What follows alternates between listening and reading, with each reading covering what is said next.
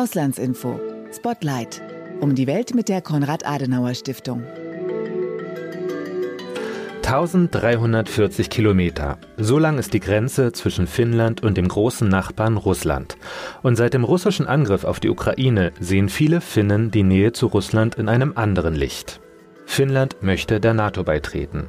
Jetzt stehen Parlamentswahlen in dem Land an. Welche Rolle spielt der russische Krieg in der Ukraine im finnischen Wahlkampf? Und was sind die anderen Themen, die die Finninnen und Finnen umtreiben? Darum geht's in dieser Ausgabe von Auslandsinfo Spotlight. Mein Name ist Gerrit Wilke und ich hoste diesen Podcast zusammen mit Fabian Wagener. Hallo. Gerrit, du hast mit Gabriele Baumann über die politische Situation in Finnland gesprochen. Äh, Frau Baumann leitet das Regionalprogramm der Konrad-Adenauer-Stiftung in den nordischen Ländern. Kannst du uns, bevor wir in das Gespräch reinhören, noch ein paar Fakten über Finnland an die Hand geben? Aber gerne. Ich habe ein paar Fakten recherchiert, die du bestimmt noch nicht über Finnland wusstest. Okay, dann äh, schauen wir mal. Finnland ist der Champion im Thema Nachhaltigkeit.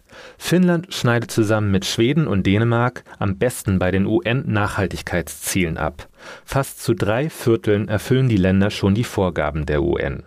2015 haben sich 193 Staaten auf die 17 Nachhaltigkeitsziele, die SDGs, Sustainable Development Goals, geeinigt. Finnland ist also Vorreiter beim Thema Nachhaltigkeit. Der zweite Fakt, den du dabei hast? Der zweite Fakt ist, in Finnland sind die Menschen am glücklichsten. Zumindest laut dem World Happiness Report 2022. Die Studie kombiniert verschiedene Daten aus verschiedenen Quellen und es ist sicher auch mit einem Augenzwinkern zu verstehen. Finnland ist aber auf jeden Fall auf Platz 1 der Länder, gefolgt von Dänemark, Island, der Schweiz und den Niederlanden. Deutschland ist übrigens abgeschlagen auf Platz 14. Okay, also noch äh, was aufzuholen. Und der dritte Fakt? Dass Finnland dünn bevölkert ist, wusstest du bestimmt. Aber wusstest du, dass Finnland das am dünnsten bevölkerte Land in der EU ist? Mit 18,2 Personen pro Quadratkilometer hat Finnland die geringste Bevölkerungsdichte der EU. Deutschland hat rund 233 Menschen pro Quadratkilometer. Okay, Gerrit, danke für die Infos. Jetzt hören wir rein in dein Gespräch mit Gabriele Baumann. Hallo Frau Baumann, vielen Dank, dass Sie sich Zeit nehmen für dieses Interview und willkommen bei Auslandsinfo Spotlight. Hallo Herr Wilke. Lassen Sie uns mit einer schnellen Fragerunde starten zum Warmwerden. Ich gebe Ihnen einen Satz vor und Sie beenden ihn. Möglichst schnell und spontan, ohne viel darüber nachzudenken. Haben Sie Lust auf diese Runde? Ja, sehr gerne. Alles klar, dann geht's los. Ein Fun Fact über Finnland, der mich immer wieder zum Schmunzeln bringt, ist, ja, die Tatsache, dass, dass es heißt, dass die Finnen die glücklichsten Menschen seien. Für mich ist das schwer nachzuvollziehen, aber es gibt sicher Gründe dafür. Das Thema, das die Menschen in Finnland gerade am meisten umtreibt, ist? Ist der, der NATO-Beitritt äh, des Landes, aber auch die hohen Lebenshaltungskosten und die hohe Inflation. Die Regierungsarbeit der Ministerpräsidentin Sanna Marin kann man mit folgenden drei Adjektiven beschreiben. Also sie ist auf jeden Fall sehr präsent. Sie ist sehr durchsetzungsstark und, und auch sehr nahbar. Alles klar. Vielen Dank für die ersten Einschätzungen, Frau Baumann. Ministerpräsidentin Sanna Marin lehnte einen Beitritt Finnlands in die NATO ab. Und dann kam der Angriff Russlands auf die Ukraine. Im Mai 2022 stellte das Land nun offiziell den Antrag zur Aufnahme. Bisher hat sich Finnland immer neutral gegeben. Warum war das so? Also Finnland war nach 1945 neutral bis zum Ende der Sowjetzeit.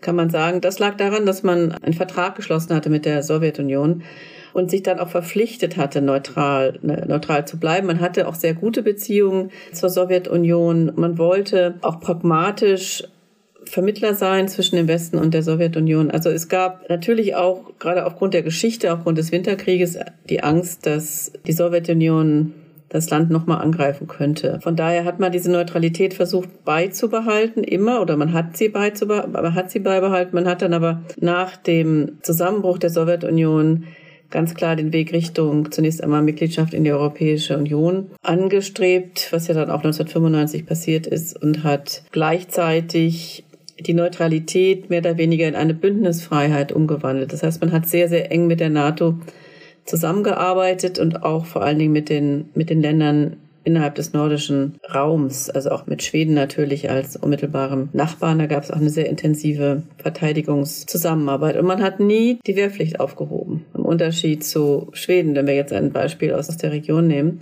Finnland hat immer die Wehrpflicht beibehalten. Ich glaube, das ist auch etwas, was dem Land jetzt bei der ganzen Diskussion um den NATO-Beitritt auch sehr zugutekommt. Nun war die Geschichte Finnlands und des großen Nachbarns ja keinesfalls immer spannungsfrei. Sie hatten ja gerade schon erwähnt, 1939 griff die Sowjetunion Finnland im sogenannten Winterkrieg an. Wie würden Sie das Verhältnis der beiden Länder zueinander beschreiben, aktuell? Also aktuell sieht man Russland als Bedrohung in Finnland und, und das ist auch der Grund, weswegen die sogenannte finnische Zeitenwende eingeleitet wurde. Das heißt, man hat sich ganz klar nach dem Angriff Russlands auf die Ukraine ganz klar innerhalb weniger Tage, ich sag mal nicht entschieden, aber man hat diese Diskussion angefangen äh, in der Bevölkerung, aber dann auch im Parlament, den NATO-Beitritts zu, äh, zu forcieren. Und das lag daran, dass man, also die Finnen haben das immer als Zäsur beschrieben. Sie haben gesagt, das, was da jetzt passiert ist, ist ein solch starker Bruch der internationalen und der europäischen Ordnung, aber auch des guten Miteinanders, was man über viele Jahrzehnte gehabt hat zwischen Finnland und Russland, das war der Grund zu sagen, es muss jetzt eine andere Art von Sicherheitspolitik her, das heißt eine Sicherheit, die vom NATO-Bündnis gegeben ist.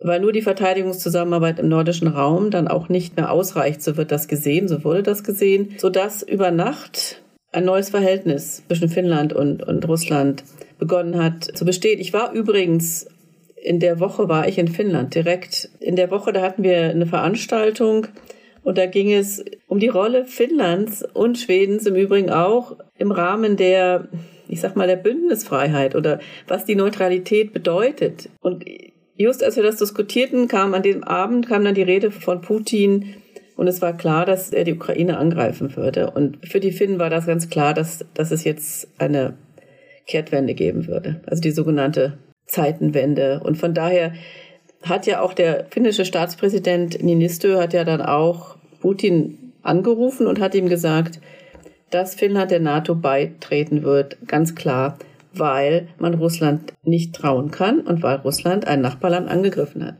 Und nicht so, wie es Putin immer darstellt, die NATO hätte Russland oder wäre zu nah an Russland rangekommen oder sogar angegriffen. Das behauptet er ja auch. Und deswegen würde Finnland jetzt der NATO beitreten wollen. Das, ähm, sondern es ist, er hat ihm klargemacht, dass es genau andersrum gewesen ist aus finnischer Sicht. Frau Baumann, ich muss mal für unsere Zuhörerinnen und Zuhörer erklären, warum Sie erwähnt haben, dass Sie zu diesem Zeitpunkt in Helsinki waren. Sie leiten das Büro der nordischen Länder mit Sitz in Stockholm, aber Sie decken unter anderem auch Finnland ab. Nicht, dass es da zu Verwirrungen kommt. Und Sie haben jetzt den Begriff Zäsur angesprochen. In Deutschland hat sich die Zeitenwende eingebürgert. Nur um sicher zu sein, in Finnland spricht man also von der Zäsur, ja? Zäsur war der Begriff oder auch Kehrtwende im Englischen Turning Point. Aber man nutzt auch, und das machen viele Länder, das Wort, das deutsche Wort Zeitenwende. Ach, wirklich? Um klar, ja, ja, ja, ja, um klar zu machen, dass sich mit dem 24. Februar 22 alles verändert hat, sicherheitspolitisch, und man dadurch ganz klar in eine andere Richtung gehen will. Das ist genau die finnische Zeitenwende, wobei Finnland auch immer schon militärisch sehr stark war und immer auch viel Geld investiert hat ins eigene Militär. Und wie gesagt, die Wehrpflicht wurde nie aufgehoben. Also Finnland ist das Land im Norden, wo wirklich, wie man so schön sagt, wenn jetzt Russland angreifen würde, man länger als sechs Stunden durchhalten. Das könnte. Also Finnland definitiv. Das kann man weder von Schweden noch von Norwegen sagen. Das sagen die Länder selber. Und die Finnen sind wirklich diejenigen, die auch gezeigt haben im Winterkrieg, dass sie die Russen, in dem Fall die äh, Sowjetunion, doch ähm, aufhalten können über einen langen Zeitraum. Das äh, würden die Finnen auch jetzt können. Trotzdem, diese Bedrohungsperspektive, diese Bedrohungsperzeption ist da. Und deswegen ist für die Finnen jetzt auch der NATO-Beitritt besonders wichtig. Nun hat Finnland ja den Antrag zusammen mit Schweden gestellt. und die Türkei weigert sich nach wie vor, ihre Zustimmung zu geben. Da geht es allerdings eher um einen Konflikt zwischen Schweden und äh, der Türkei. Wie ist denn die Stimmung zwischen Finnland und der Türkei? Also es ist einfacher als zwischen Schweden und der Türkei. Es liegt auch daran, dass die Schweden haben seinerzeit recht viele Kurden aufgenommen in Schweden, die Asyl beantragt hatten. Und da gibt es halt Personen, von denen der türkische Präsident behauptet, das wären Terroristen. Und natürlich, und die sollten ausgewiesen werden. Die Liste wird auch immer länger, die wird nicht kürzer, die wird immer länger gegenüber Schweden. Darauf kann Schweden als Rechtsstaat nicht eingehen. Man kann jetzt nicht äh, schwedische Bürger kurdischem Hintergrund ausweisen. Also Finnland hat dieses Problem nicht. Meines Wissens gibt es dort kaum Finnen mit kurdischem äh, Migrationshintergrund. Das ist also ein Problem, aber das es ist ja auch nicht nur die Türkei, es geht ja auch, also Ungarn hat auch immer noch nicht ratifiziert. Das wird immer vergessen. Also Ungarn hatte das immer wieder, hat immer wieder behauptet, dass die Ratifizierung ins Parlament diskutiert und dann auch verabschiedet werden würde, aber es passiert nicht. Und es sollte letzte Woche passieren und jetzt ist erstmal wieder eine Delegation, in dem Fall jetzt nach Schweden gekommen, aber vermutlich auch nach Finnland, um das nochmal wieder zu diskutieren. Was auch keiner so richtig verstehen kann. Also die Finnen waren ja gegenüber Ungarn im Prinzip auch, waren ja auch früher immer relativ klar in ihrer Aussage, wenn es um Fragen von Rechtsstaatlichkeit ging und vieles zu bemängeln. Und es heißt hier, also die Finnen sagen, naja, das ist jetzt, dass die Ungarn wollen uns das jetzt heimzahlen, dass wir da doch immer sehr klar, auch damals für den Ausschluss von Fidesz aus der Europäischen Volkspartei waren. Das sind jetzt natürlich Sachen, die das unnötig erschweren, aber grundsätzlich beide Länder, also wenn wir jetzt von Finnland reden ohnehin, äh, Finnland ist absolut NATO-kompatibel und das Gleiche gilt auch für Schweden. Das ist völlig klar und es sind demokratische Staaten, es sind Rechtsstaaten, die ja im Übrigen nicht alle Länder, die NATO-Mitglied geworden sind. Längst nicht alle waren demokratische Rechtsstaaten, aber das ist bei Schweden und Finnland definitiv der Fall. Hm. Also das mal zusammenfassend hat äh, Schweden dann eher das Problem mit der Türkei und Finnland dann eventuell eher das Problem mit Ungarn.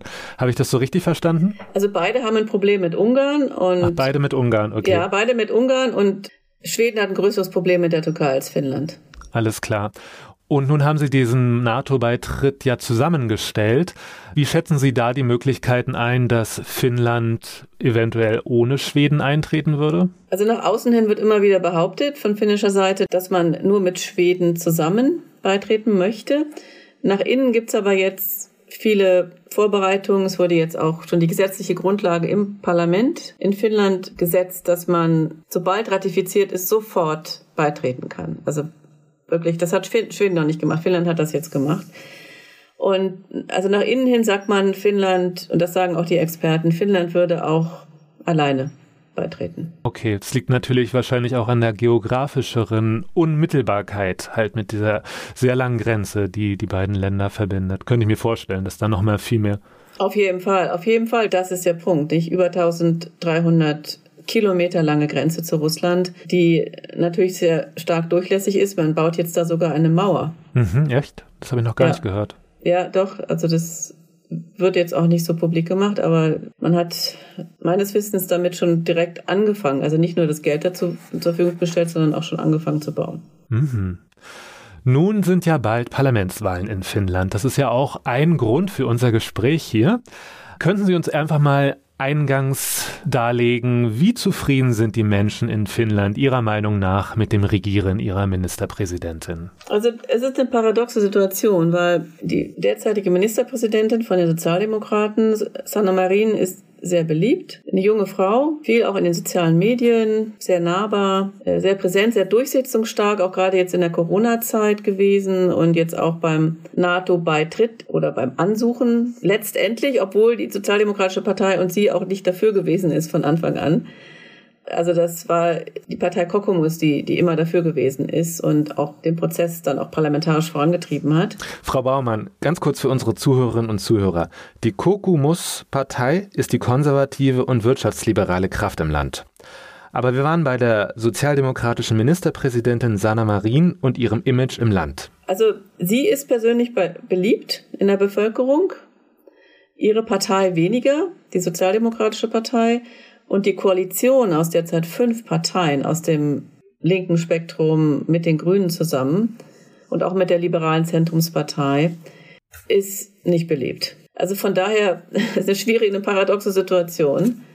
Aber sie grundsätzlich ja. Und das ist auch das, was den Wahlkampf für die anderen Parteien schwer macht. Speziell für die Partei Kokomus zu der wir enge Beziehungen pflegen. Also das Bild, das Sie gezeichnet haben, ist eine Ministerpräsidentin, die beliebt ist.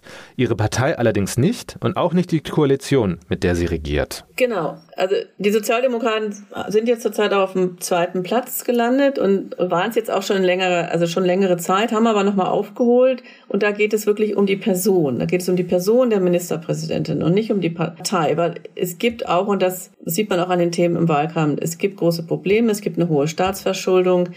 Probleme in der Gesundheitsversorgung, hohe Inflation, Energiekrise. Man redet zurzeit vom Streikfrühling in Finnland. Also streiken die Eisenbahner, die Hafenarbeiter, die Busfahrer. Die Post hat es, glaube ich, auch angekündigt. Also es ist, es wird nur noch gestreikt was sehr ungewöhnlich ist. Das heißt, die Menschen sind grundsätzlich nicht zufrieden, auch mit der, mit den hohen Lebenshaltungskosten, Inflation und, ja, und vielen diesen anderen Fragen, auch Bildungspolitik. Bildungspolitik ist auch ein Wahlkampfthema. Finnland ist längst nicht mehr so, wie das früher immer gesagt wurde, äh, ganz oben in den PISA-Umfragen. Das hat sich in den letzten zehn Jahren sehr deutlich nach unten bewegt. Man ist nicht mehr zufrieden mit der Bildungspolitik. Das überrascht mich alles ein wenig. Also Sie haben jetzt ganz viele Konfliktfelder aufgemacht. Ich hatte jetzt ehrlich gesagt den Eindruck, so nach, nach meiner ersten Recherche, dass in Finnland ja immer noch ziemlich vieles gut läuft, dass natürlich der NATO-Beitritt ein ganz großes Thema ist und natürlich der große Nachbar und die Nähe dazu. Aber ähm, dass es jetzt auch noch um Bildung geht und dass so viel gestreikt wird. Wieso ist das? Ähm, wurde da zu sehr auf ein anderes Thema gesetzt? Wurde sich vielleicht auf den Lorbeeren ausgeruht?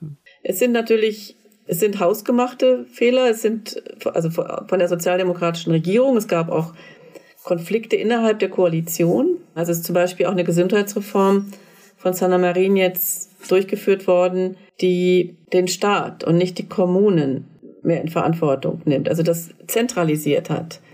In anderen Ländern, zum Beispiel in Schweden, ist es dezentralisiert. In Finnland hat man es jetzt zentralisiert. Und, und die Zugänglichkeit ist nicht mehr gegeben. Also wenn Sie zum Arzt wollen, müssen Sie unglaublich lange Wartezeiten in Kauf nehmen, um überhaupt mal einen Arzt besuchen zu können, geschweige denn auch dann eine Behandlung oder auch eine Operation zu bekommen.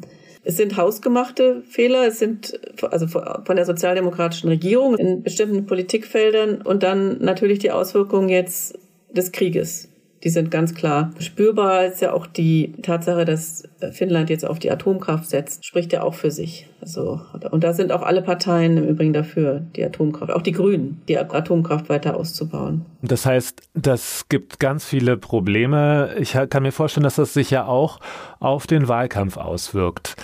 Wie sind da so die ersten Prognosen? Was zeichnet sich ab? Können Sie uns davon etwas berichten?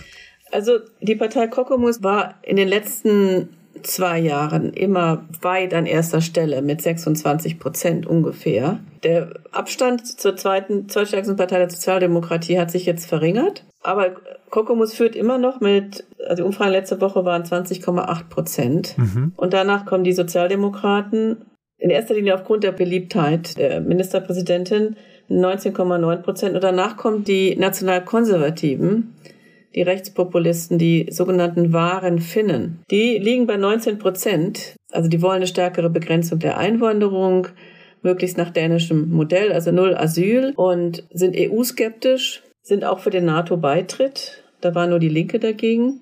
Aber sie sind, wie ich immer gern sage, so diese Wohlstandschauvinisten. Also sie wollen den Wohlfahrtsstaat in Finnland erhalten für die Finnen. Es gibt sogar da bei den wahren Finnen auch die Diskussion, dass das Schwedisch, was ja die zweite offizielle Sprache in Finnland ist, dass man das an den Schulen als nicht, nicht mehr als Pflichtfach, sondern als Wahlfach anbietet. Also so weit geht das. Und die haben jetzt 19 Prozent und da muss man vorsichtig sein mit denen, weil die sind also in vielen Fragen nicht koalitionsfähig. Auf der anderen Seite hat jetzt Kokomus eine mögliche Koalition mit den wahren Finnen nicht ausgeschlossen. Die Sozialdemokraten haben das ausgeschlossen, aber Kokomus nicht, wobei wir wissen, dass das alles andere als eine Wunschkoalition wäre. Also denkbar ist eine, eine große Koalition, was in Finnland geht, in Schweden geht das nicht, in Norwegen auch nicht. Aber in Finnland würde eine große Koalition gehen. Vermutlich reicht es nicht. Also man bräuchte noch eine kleinere Partei wie die liberale Zentrumspartei dazu. Das wäre, das wäre eine Möglichkeit. Also eine große Koalition zwischen Kokomus, den Sozialdemokraten und dann einer kleineren Koalitionspartner. Okay. Genau. Also die Liberalen würden sich da anbieten, die liberale Zentrumspartei. Die liegen jetzt derzeit bei 9,5 Prozent in den Umfragen. Die haben noch, 2015 haben die noch den bis 2019 den Ministerpräsidenten sogar gestellt. Die sind jetzt unglaublich stark abgerutscht in den Umfragen. Und die wahren Finnen, die legen zu. Die haben eine Frau als Vorsitzende jetzt, hat sich nochmal geändert. Der, äh, die haben gewechselt. Der damalige Vorsitzende, der ist sehr aggressiv aufgetreten. Der ist im Endeffekt sogar wegen Volksverhetzung verurteilt worden. Also mit dem hätte Kokomus definitiv eine, oder hat auch damals eine, eine Zusammenarbeit ausgeschlossen. Und jetzt äh, muss man sehen, was die Wahlen ergeben. Also auf jeden Fall ist es sehr, sehr knapp. Alles klar. Das heißt, wir sind ja jetzt noch so knapp vier Wochen vor den Wahlen. Es lässt sich dann gar nicht wirklich etwas sagen, wenn es knapp ist, wenn wir einen Streikfrühling haben, wenn so viel gerade passiert. Das wären dann noch ziemlich spannende vier Wochen, würde ich sagen, oder? Ja, auf jeden Fall. Also der Wahlkampf hat auch erst in, in der letzten Woche begonnen. Also die Finnen machen da jetzt auch nicht so lange Wahlkampf. Es ist auch so, dass das Wahlkampf, das System ist ja so, es läuft alles über Direktmandate. Man hat eine Stimme im Wahlkreis und dann und dann wird das so verrechnet. Also es gibt auch keine Hürde, also keine, die man ähm, erreichen muss, zwei Prozent oder vier Prozent hier wie in den anderen nordischen Ländern. Alles klar.